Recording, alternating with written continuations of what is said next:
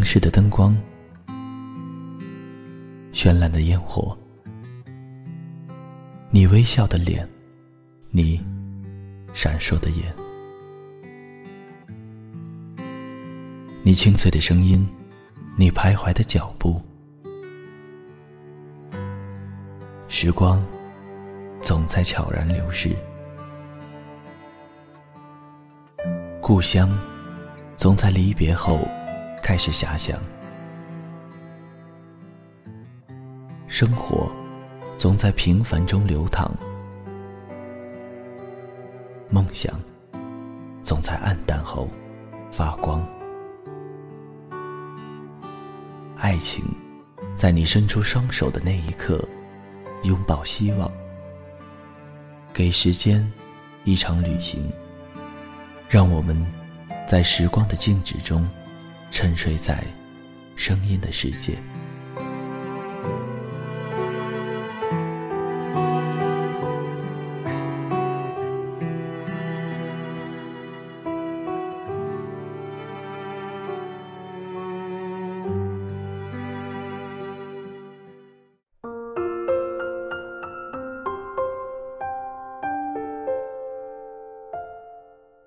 有的时候，我想告诉。所有在经历低谷的人，正带着的镣铐与必经的挫败，是你一辈子用什么都换不到的人生体验。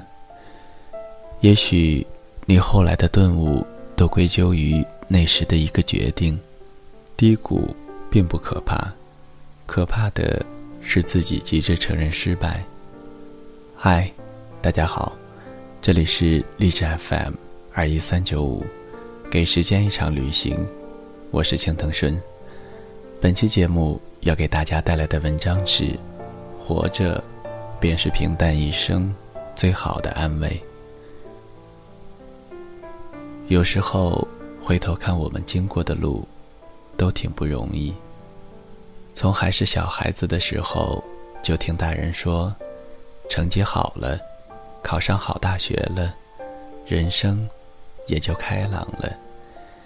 结果从新手村出来，才发现有很多地图还没有开启，一路碰壁，磕磕绊绊，伤痕累累的出现在某个既定的人生制高点，用一口沙哑的嗓子喊：“我若不勇敢，谁替我坚强？”低谷小姐把我最新发的鸡汤截图微信传给我，他说。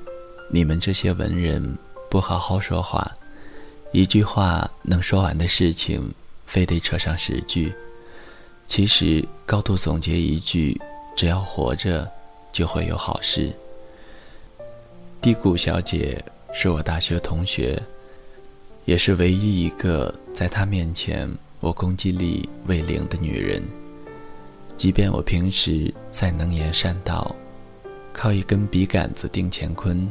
在他面前，只能缴械投降，俯首称臣，因为我知道他的人生就是一锅励志的心灵鸡汤，拼经历比惨，料穷酸道理，对他来说都是小儿科。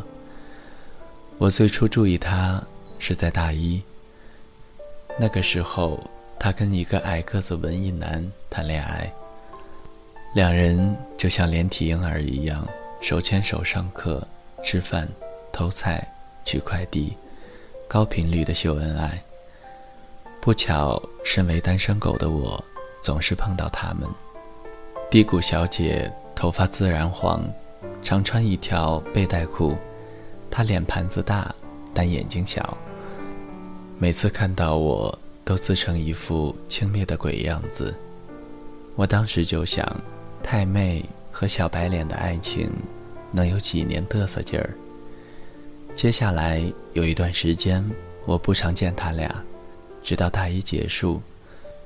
有天在学校的中央湖边，看到低谷小姐一个人坐着，本想弱弱的路过，结果她叫我的名字张浩欢，妈的，那个字念陈。做了一年的同学。你还不知道我叫啥？一口气憋得我直愣愣的坐在他旁边，鬼使神差的就这样聊开了。问到她那个小男友，她脸色一沉，把袖子撩起来，伸出手腕，露出了一道结了疤的小口子。她跟小男友分手了，男方劈腿，爱上了工商系的学姐。刚分手那几天，低谷小姐过得非常浑噩，宅在寝室里，不吃不喝，蓬头垢面的一遍遍给男友打电话。后来男友索性关机，低谷小姐脑子一片空白，眼泪直流，跑到卫生间里，一个人声嘶力竭的。当时是凌晨，低谷小姐。哭得已经意识模糊，操着一把水果刀，对准手腕念叨着想死。但转念一想，姐才十八岁，这一死，今后怎么去住大房子？怎么和爱人养一只折耳猫？怎么说走就走去旅行？想着未来的种种美好，她突然一点都不伤心了。末了。结果在卫生间踩滑，被自己误伤，手腕上真的割了道口子。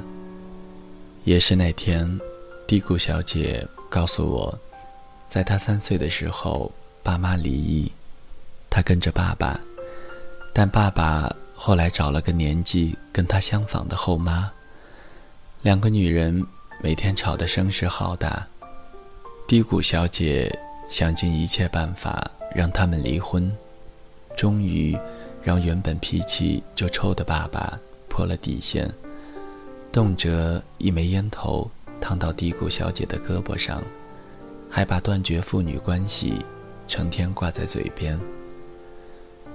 他平淡地说：“这些年我都住在成都市里的姑姑那里，我爸的脸都快忘了，也难怪，以前。”那么血气方刚的一个人，被我折磨的没有办法，他恨我，我也认了。看他经历这番风雨后，还是一副不痛不痒的样子，我立刻就被这个姑娘折服了。我们聊得越来越投机，后来变成他来我寝室楼下等我一起去上课，约着去校门口吃二十多块钱一位的。冷锅鱼，刷遍新上映的电影，以前看都不敢看的跳楼机、悬挂式过山车，也被他拉着一起坐了。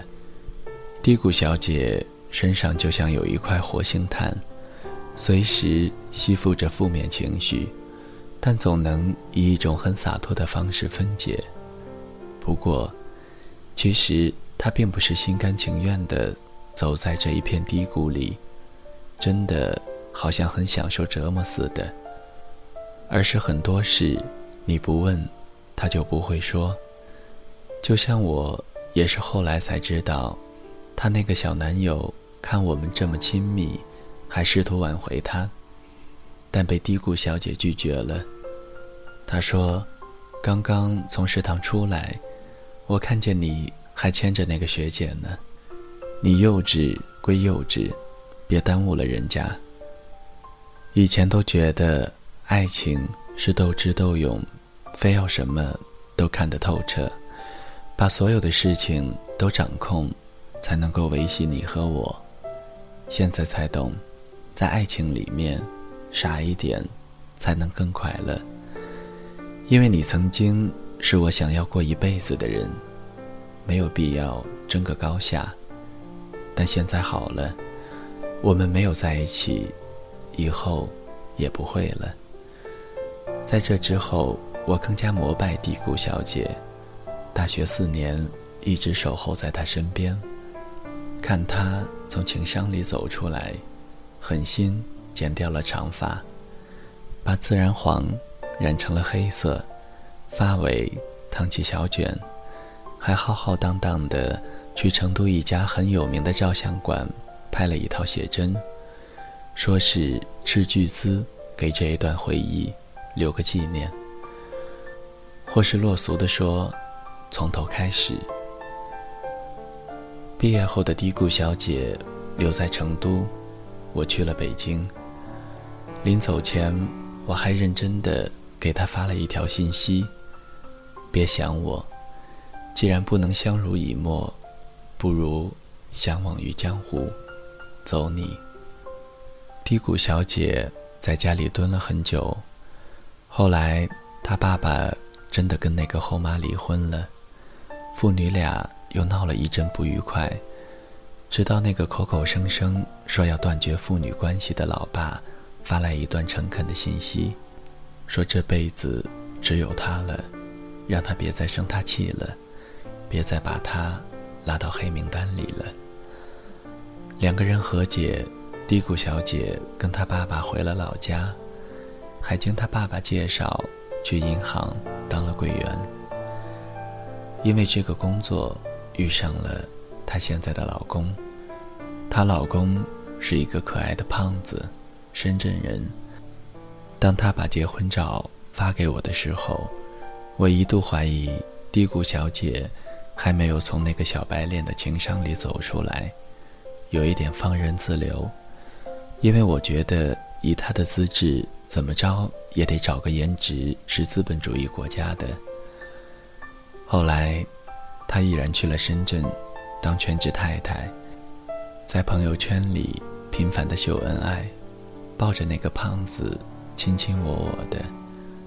我想，原来这就叫真爱。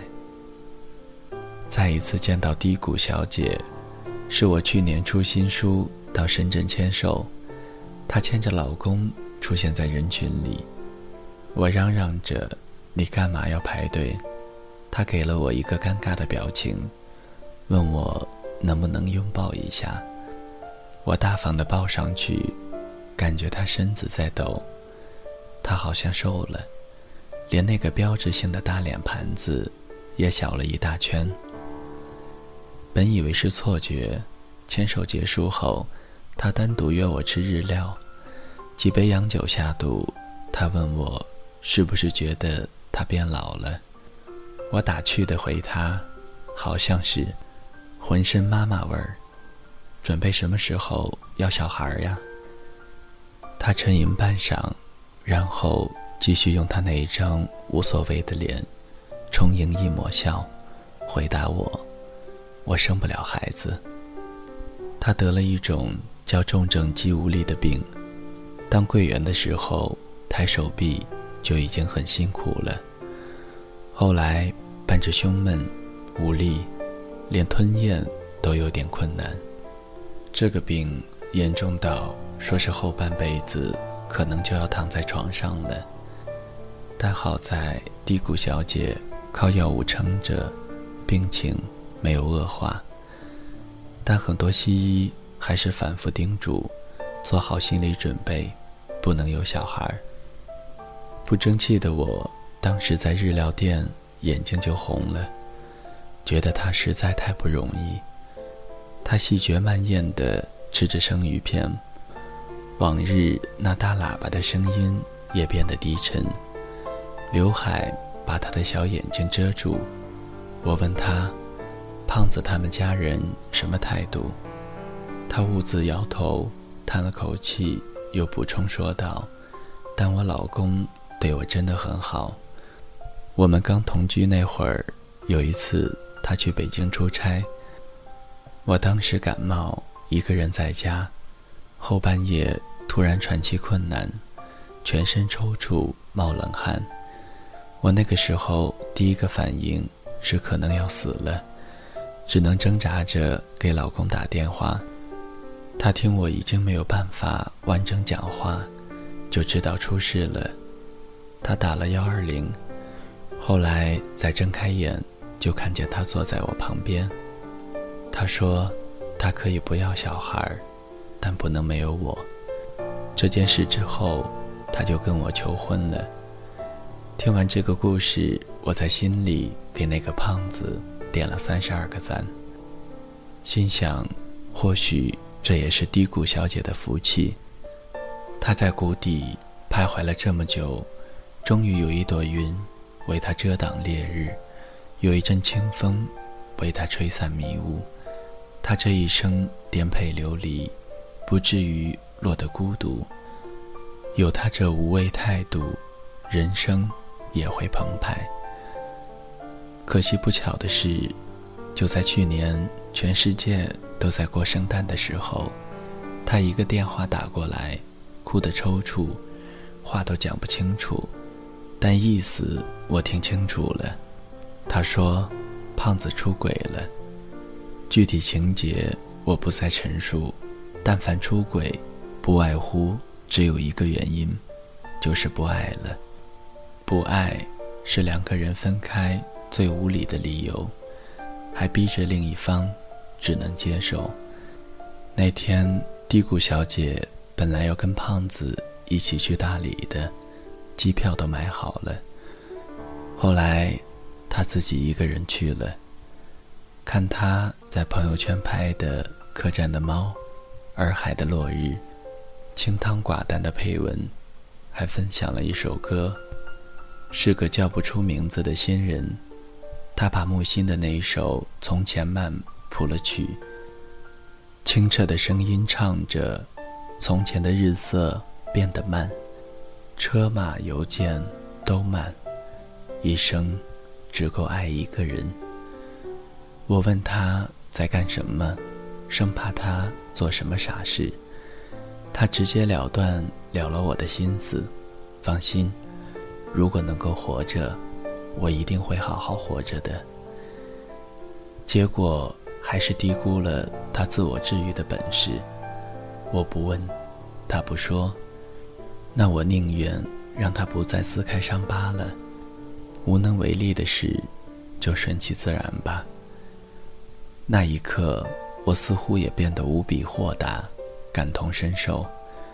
我也经历过失恋，也被大小挫折玩弄过。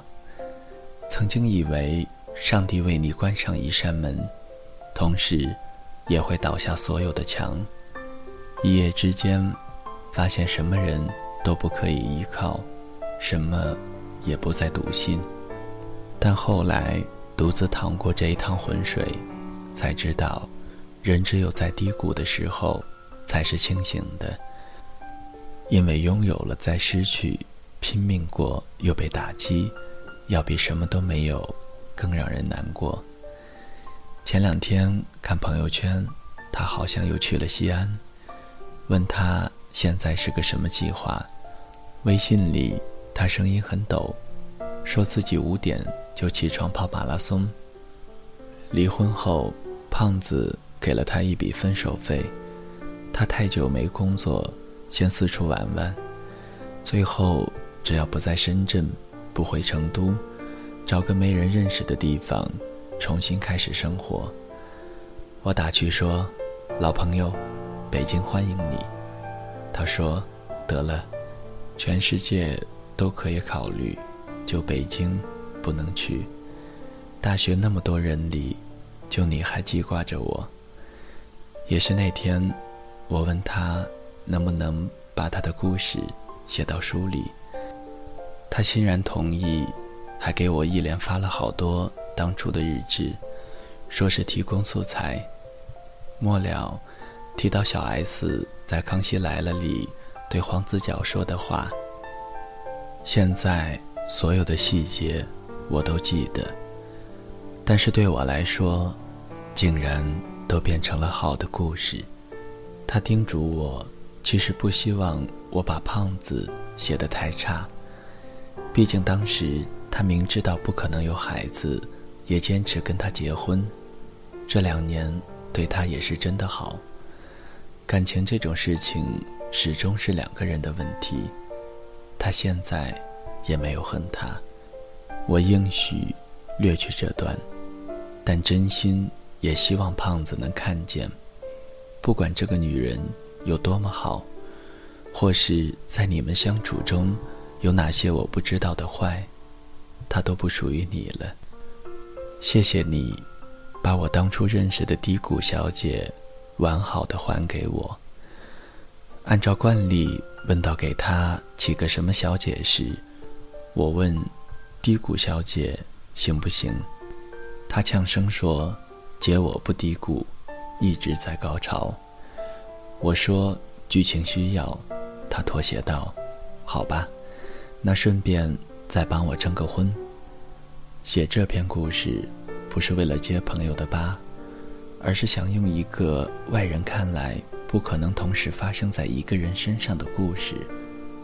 告诉所有在经历低谷的人，正带着的镣铐与必经的挫败，是你一辈子用什么都换不到的人生体验。也许你后来的顿悟，都归咎于那时的一个决定。低谷不可怕，可怕的是自己急着承认失败。是谁曾许下壮志豪言，却被一两个难处？吓得躲在被窝里，久卧不起。心想，若是酩酊大醉一场，便是心痛最好的解脱。要知道，不管好的坏的，时光都会一直流逝，流入岁月里，成了平淡一生最好的安慰。对了，低谷小姐，有志青年，非诚勿扰。